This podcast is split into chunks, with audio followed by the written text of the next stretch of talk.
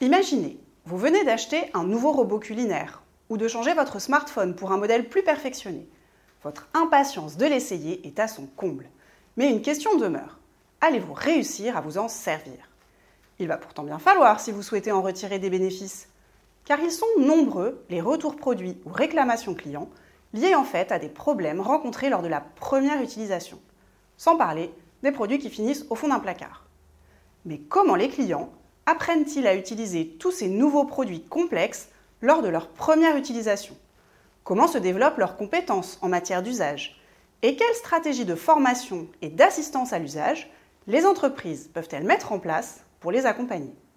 Telles sont les questions que j'investigue dans cet article. En m'appuyant sur les travaux sur l'apprentissage de l'utilisation des produits, je cherche à comprendre le processus d'apprentissage.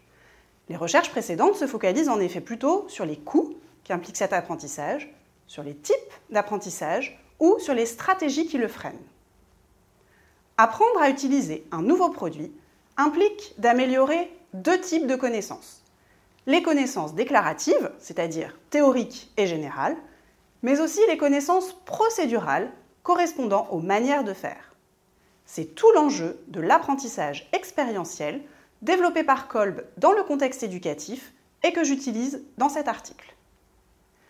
À l'aide d'une étude qualitative approfondie, j'identifie quatre trajectoires d'apprentissage qui se distinguent par l'ordre d'enchaînement des phases de réflexion et d'action, ce qui enrichit l'enchaînement unique du cercle de Kolb.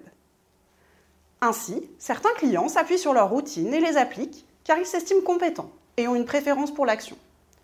D'autres, qui ont l'impression de l'être moins, s'appuient davantage sur l'observation et l'expérimentation et font ensuite évoluer leurs connaissances en fonction des retours qu'ils obtiennent.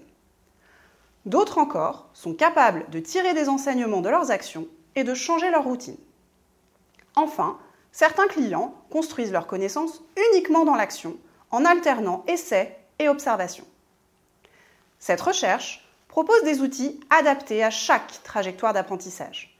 Ainsi, par exemple, pour les clients dont l'apprentissage s'ancre dans les routines il convient de privilégier une assistance via des coachs interactifs, des tutoriels vidéo ou de la réalité augmentée pour informer sur les procédures à appliquer.